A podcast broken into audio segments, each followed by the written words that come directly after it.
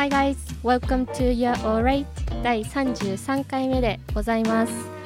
まず前回のエピソードについてなんですが一つ訂正があります。ドラマという単語についてですが加算名詞ですとお伝えしたんですが不加算名詞でもあります。大変失礼いたしました。まず日本語と同じドラマという意味で使われる場合は加算名詞です。ただ前回もお伝えしたように日常会話とか一般的には show という表現のされ方の方が多いです。で特に人間関係の揉め事とかごたごたに対して会話の中で使われる場合は不可算名詞で使われることの方が多いみたいです。一応加算名詞でもあって不可算名詞でもある。辞書によっては書かれているんですけど私の感覚ではなんですけど experience っていう単語と似たような感じかなと思います。例えばすごくざっくり言うと特定の一つの経験だったり出来事について言う場合は加算名詞。でもっと広く全体的にとかこういろんなことを包括したアイディアとしてその単語を使う場合は不可算名詞になるのかなという感じです。例えば experience の方が私は分かりやすいので例に出すと不可算名詞での experience の例として例えば I have five years of teaching experience というとこの5年の teaching experience の中に、まあ、いろんな人種とか世代の人とかいっぱいいろんな経験があったのもひっくるめてのトータルの経験っていう感じでこれが不可算名詞なんですよね。で加算名詞で言うとこうもうちょっと特定のことを指す場合例えば I had some experiences that I taught Asian students というとこれまでに教えたアジア人の生徒一人一人との経験についてこうスペシフィックにしてるっていう感じになります。でおそらくドラマもそういう使われ方がするのではないかなと思いますちょっと白黒はっきりっていう形ではないんですけど基本的にはアイディアとか概念としてごたごたという意味でのドラマは不可算名詞ですということでした。ちょっとややこしくなってしまってごめんなさい。曖昧な部分はちょっと残っちゃってるんですけど基本的には日本語で言うドラマとしてのドラマは加算でごたごたという意味でのドラマは不可算という使い方がされるのが多いかと思います。なので前回 So many dramas という形で表現していたんですけど不可算として使う場合は so much drama という言い方になります。こう英語についてこういう単語とか使い方とか考えれば考えるほど深みにはまっていくことがよくあってネイティブの人にとっても曖昧なものがたくさんあるのでえっ、ー、とあんまり考えすぎないようにしてください。こうできるだけこれはこうですってはっきり示せるといいんですけど白黒はっきりつけられるものばかりではなくってですねこう結局のところデータが大事でどういう状況でどういう使われ方がしているのかっていうデータを貯めていく作業が、まあ、何を学ぶ上でもだと思うんですけど大事だと思うのでここでは私がこれまでにこう収集したデータを踏まえて学んだ内容をシェアしているのでもし違う意見とか考えを持っている方がいましたらぜひ教えていただけると嬉しいです。私の英語の先生とのレッスンの形もそうなんですけどこう一緒にディスカスする形で勉強すると、まあ、自分自身の考えもよりクリアになるので疑問質問などありましたらぜひインスタの DM または E メールいただければなと思います。それではちょっと長くなってしまいましたが今日の本題に入りたいと思います。タイトルにもある Long Story Short というのはイディオムで会話の中でよく使われます。本当はロングストーリーで細かいこといろいろあるんだけどそれをショートに短く言うとっていうことなので意味は簡潔に言うとっていうことですね to make a long story short とか to cut a long story short とも言えて long story short はこれを短くした言い方です to make a long story short とか to cut a long story short を短くした言い方ですで long story short というパーティーゲームがあってカードを使ったボードゲームみたいなものだと思うんですけど今回はこのゲームとは関係ありません。今回はまあイディオムの意味通りなんですけど長い話を簡潔に話してみましょうという内容になります。前の Simplify というエピソードと同じようなことなんですけど今回のエピソードも長い話とか物語の要点をつまんで簡潔に話すことになれることでスピーキング力を上げましょうという感じですねでこのイディオムの使われ方の例を挙げると例えば There is so much going on at work, but long story short, I talked to my boss about problems that we were facing, and he decided to let some people go. There is so much going on at work, but long story short, I talked to my boss about problems that we were facing, and he decided to let some people go. まずちょっと訳してみると There is so much going on at work っていうのは仕事ですごいいろいろあってっていうことですね But long story short まあ簡潔に言うと I talked to my boss about problems that we were facing I talked to my boss. 私の上司と話しました。About problems that we were facing. Face っていうのは直面するっていう意味の動詞で、まあ、私たちがこう直面している問題について上司に話しました。で and he decided to let some people go. Let someone go っていう表現は、えーとまあ、直訳するとその人たちをこう行かせたってていう意味になるんですけど、まあ、仕事とかで使われる場合は辞めさせたというかまあえっ、と fire クビにするっていう fire っていう意味とも近いですね。もしくは辞めさせたっていうことじゃなくっても例えばそのプロジェクトとかから外しましたっていう場合もありえますでこれはいろいろあったっていうそのいろいろっていうのはもはやそこまで重要ではなくってこう上司が数人を辞めさせたっていうところが話の要点っていうことですね。でこの例みたいに最初にいわゆるお題の提示みたいなこう何について話すのかっていう簡潔な紹介というか文章があって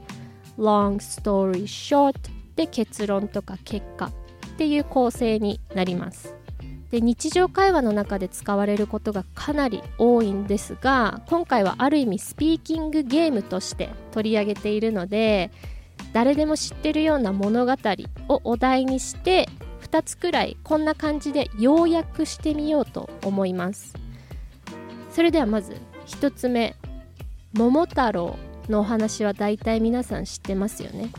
じゃあこの話を英語でカジュアルに簡潔に言うとしたらどう言えるでしょうか？ということでこれは人によって様々なので正解はないんですけどこう話を簡潔にシンプルにするっていうことになれるということを意識してください。これはまあ私なりのっていうことになるんですけど long story short を使って簡潔にしてみました。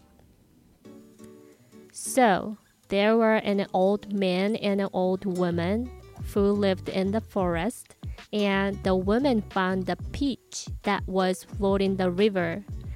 and there was a boy inside the peach i know it's very surprising but long story short when the boy grew up he got some buddies and they killed demons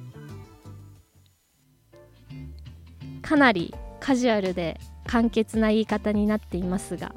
要約するとこんな感じではないでしょうか。もう一度繰り返します。So there were an old man and an old woman who lived in the forest. まあ森の中に住んでいたおじいさんとおばあさんがいました。っていうことですね。And the woman found a peach. That was floating the river. Floating っていうのは float っていう動詞。で浮いているっていう意味ですね。川にピーチが浮いているのを見つけました。っていうことですね。And there was a boy inside the peach. でピーチの中に少年がいました。で It's very surprising っていうのはまあすごい驚きの内容なんだけどみたいな意味で But long story short 長い話を短く要約するとつまり When the boy grew up その少年が成長した時 He got some buddies buddies っていうのは buddy っていう仲間という意味の単語の複数形ですねで and they killed demons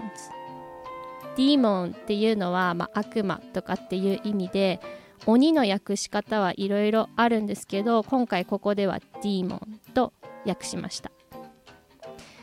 で皆さんだったらどう要約するかぜひ考えてみてください。いいトレーニングになると思うしスピーキングに確実に活かせると思います。ということで桃太郎でした。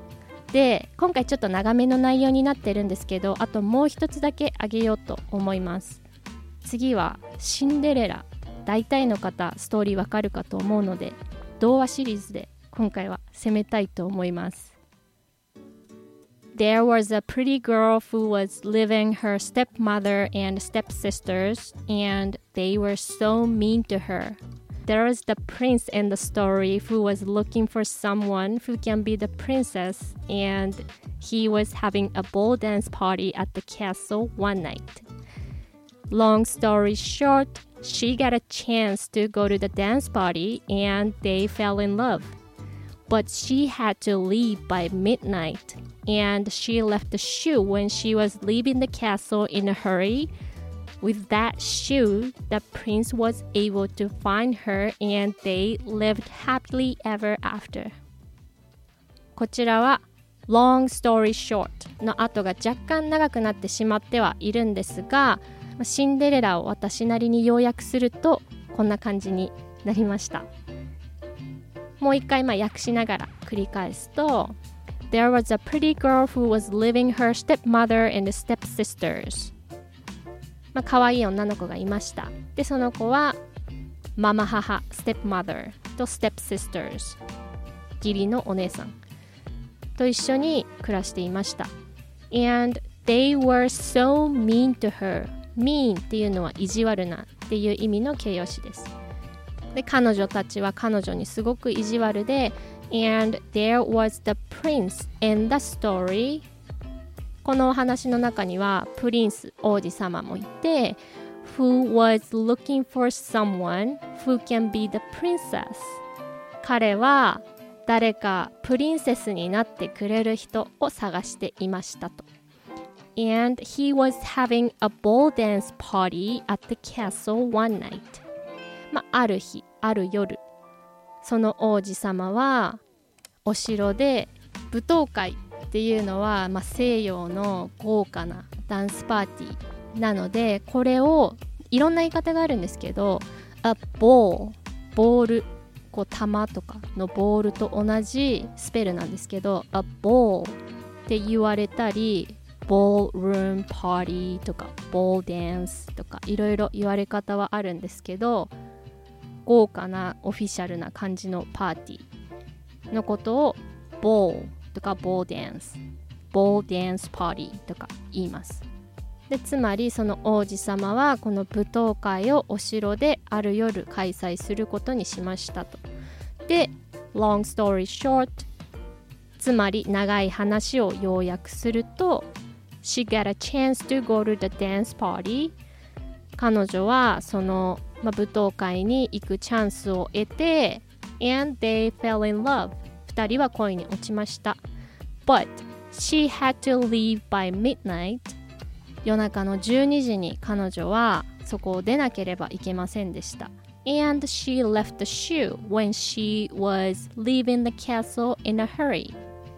彼女が急いでお城を出るときに she left the shoe 靴を片方置いていってしまいました。靴一つの靴は shoe で shoes だと、まあ、2足以上っていうことになります。なので靴っていう時は a pair of shoes って言ったりしますね。shoe だけだと一足の靴。っていう意味になるので、まあ、この場合 she left a shoe っていうと一足片方の靴を置いていってしまいました。っていうことになりますね。で with that shoe その靴で、まあ、ガラスのっていうところを入れなかったんですけど The prince was able to find her and they lived happily ever after. 王子様は彼女を探すことができて2人は幸せに暮らしました。っていう感じになっています。